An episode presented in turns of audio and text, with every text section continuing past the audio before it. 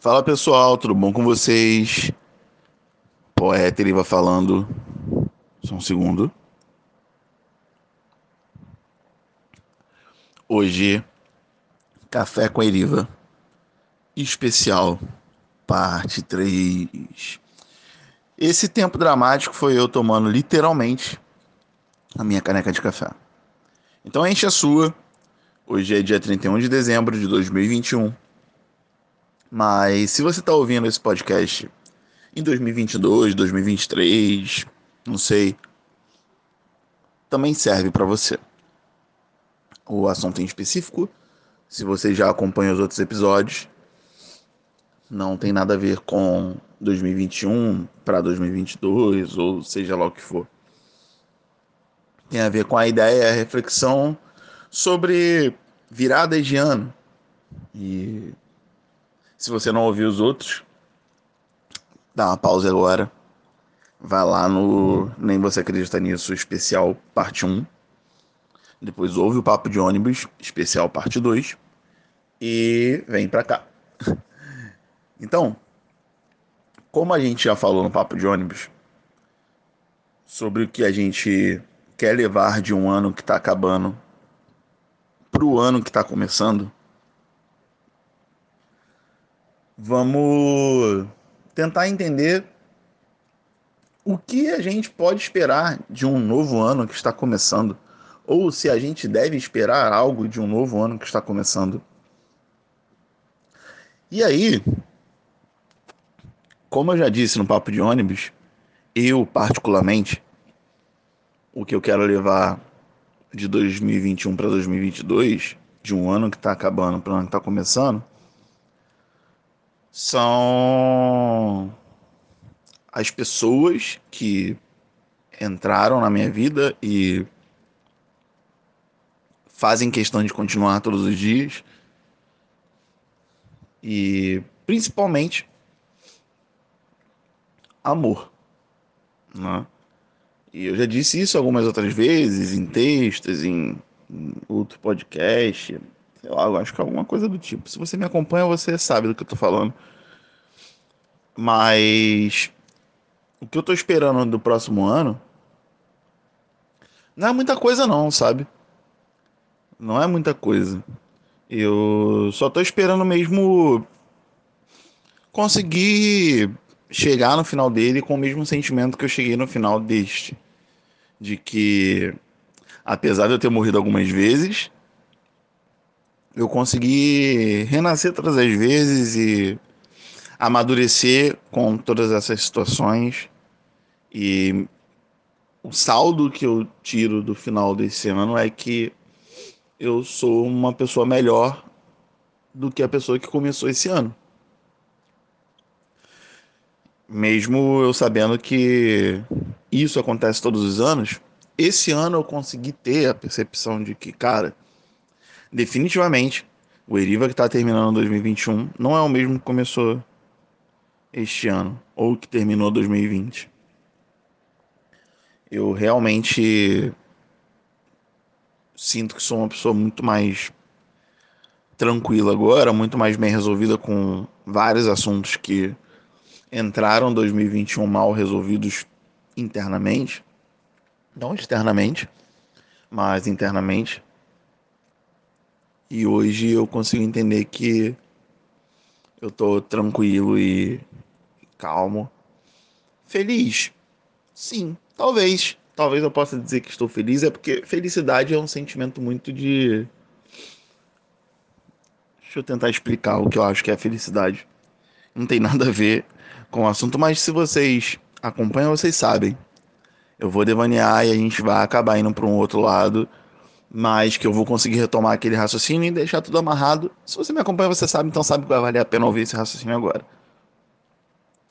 É que felicidade para mim, ela não é um, um, uma condição.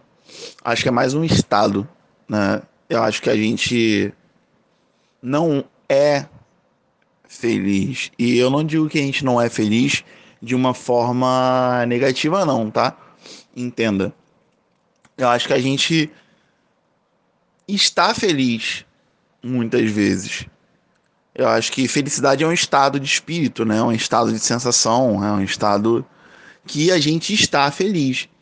E se a gente vai estar mais feliz ou menos feliz por mais vezes, às vezes vai muito da forma com que a gente encara as coisas que acontecem na nossa vida. Então acho que felicidade é um estado, né? Não uma condição. Acho que eu consegui explicar. E por que, que eu toquei nesse assunto? Porque eu acho que 2021 me ensinou que. Acho que não só 2021, acho que todos esses anos anteriores vieram me ensinando. Mas em 2021 foi quando eu consegui consolidar essa ideia.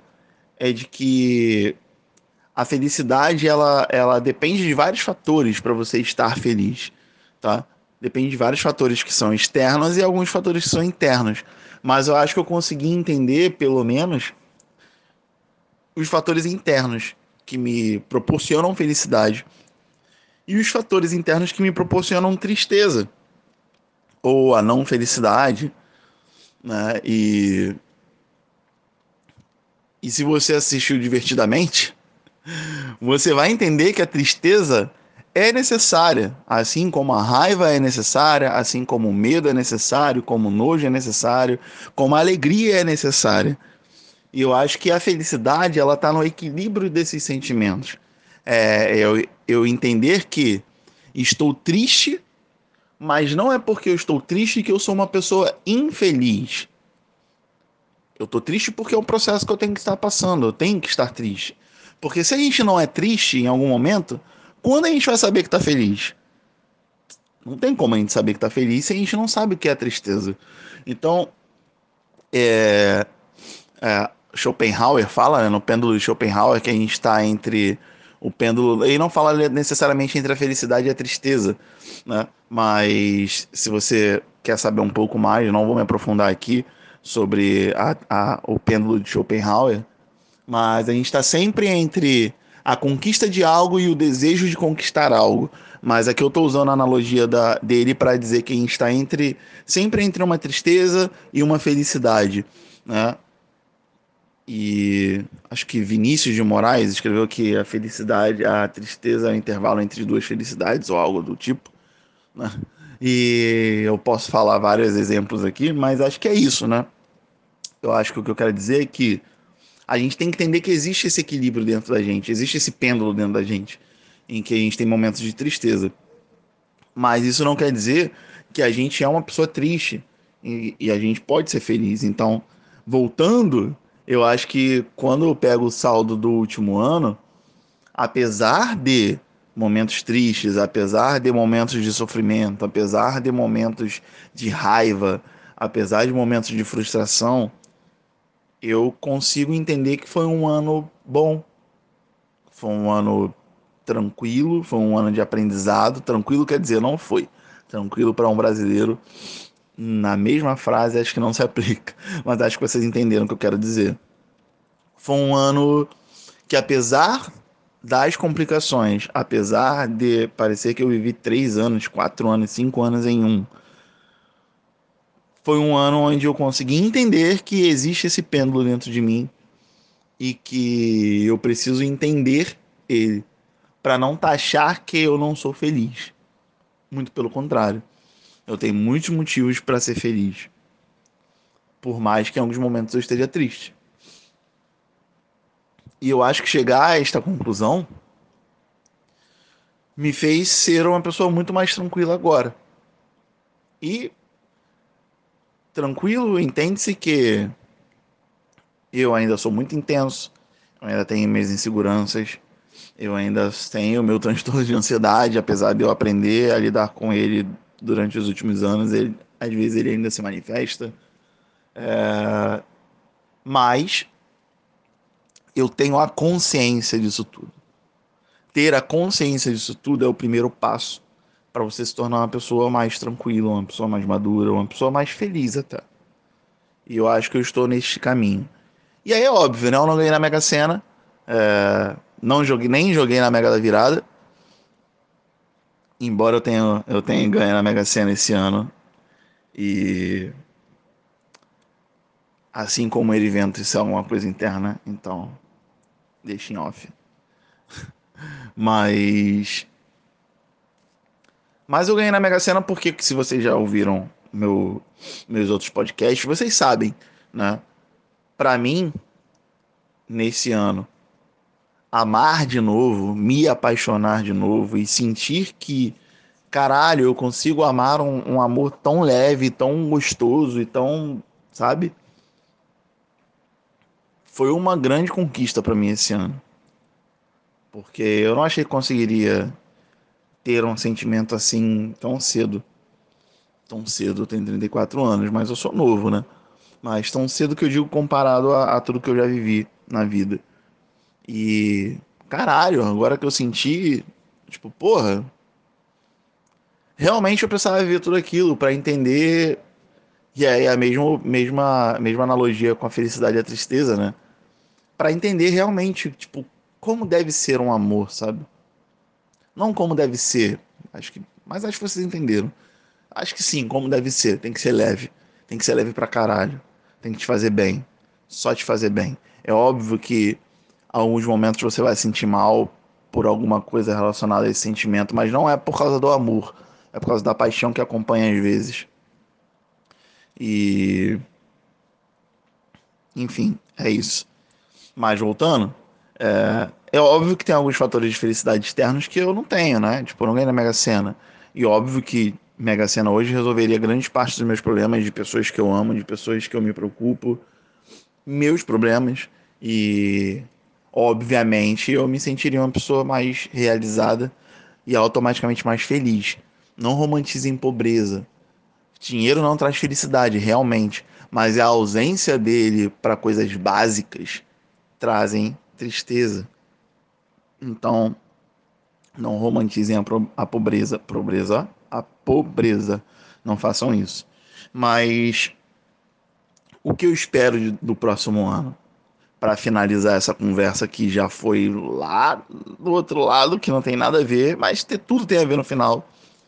O que eu espero do próximo ano é que eu consiga continuar, primeiro, sentindo todo esse amor que eu falei, né, e falo em outros episódios, que eu consiga continuar vivendo esse sentimento que me traz felicidade, né? E não traz felicidade por viver esse sentimento. Me traz felicidade só por existir esse sentimento dentro de mim. Mas isso eu vou falar em um, um futuro episódio. Esperem. Café com Iriva da semana que vem. Sobre amor e solidão. Eu vou falar um pouco sobre amor lá. Mas eu espero realmente entrar num ano onde eu consiga me manter da forma que eu estou agora alcançar meus planos para o próximo ano e e levar amor, cara, para as pessoas, é, para mim, me manter feliz pelo tempo que eu consegui, é, manter esse pêndulo mais vezes do lado da felicidade do que do lado da tristeza no próximo ano. E. E viver, mano me permitir viver, me permitir viver o que eu sinto e ouvir mais os meus sentimentos. Porque às vezes entre a razão e a emoção, e a razão e a emoção as duas estão no mesmo local, é... às vezes a emoção ela é o que realmente você sabe o que tem que fazer. E às vezes a razão ignora isso. Porque às vezes a razão não tem razão. Ficou meio merda essa frase, né? Mas é. Às vezes a razão não tem razão. Às vezes a, a razão está com a emoção. E pro próximo ano é algo que eu tô procurando tentar intensificar mais em mim. Esse ano eu fui muito racional e eu precisava ser racional e eu identifiquei quando eu precisava ser racional, isso é importante. Né? Eu identifiquei que eu precisava ser racional quando eu recusei uma proposta de emprego que, caralho, para qualquer um seria a proposta dos sonhos, mas racionalmente para mim não seria. Então não me deixei guiar pela emoção naquele momento. E eu fiz a escolha certa. Mas no fundo, no fundo, a minha emoção também dizia para não aceitar. Então, é mais ou menos isso. Quando a gente se conhece, até a razão e a emoção conseguem se alinhar com algumas coisas. E hoje eu tô nesse momento. É, racionalmente eu quero muito, muitas coisas. Mas a minha emoção também tá querendo as mesmas coisas. E, e acredita nas mesmas coisas. E é isso.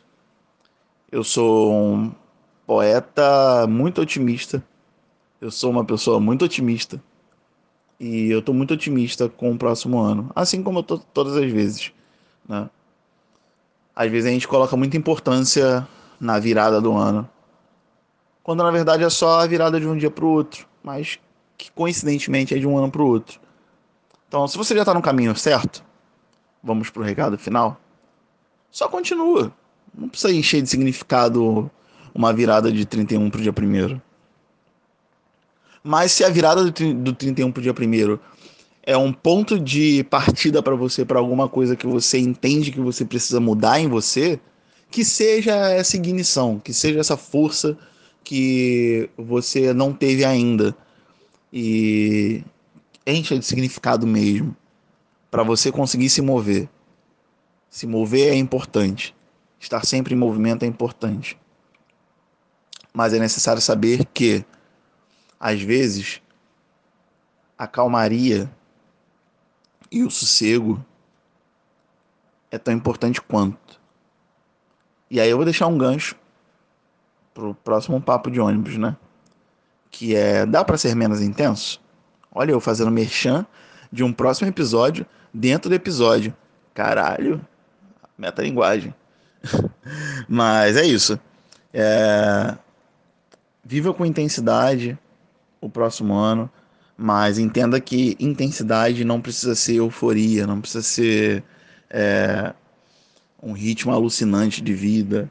Dá para ser tranquilo, dá para ser com amor, dá para ser com felicidade, dá para ser sereno. E a felicidade às vezes também está na serenidade, não está só na intensidade das coisas. E é isso.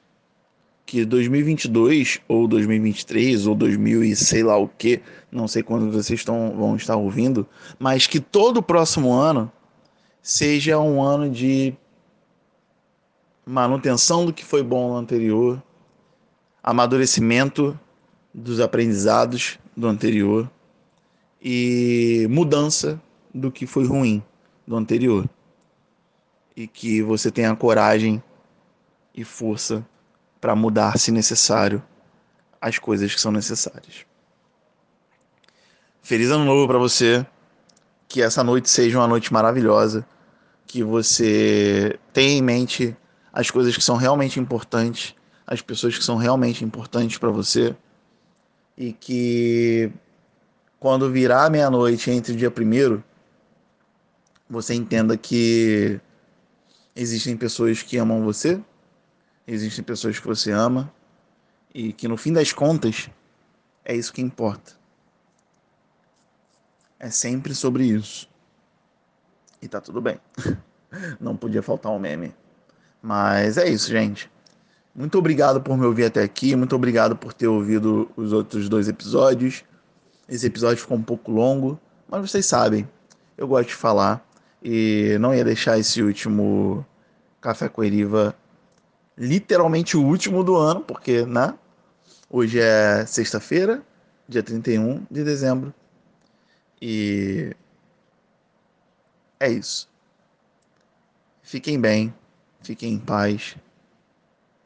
Até daqui a pouco. Abraço e tchau.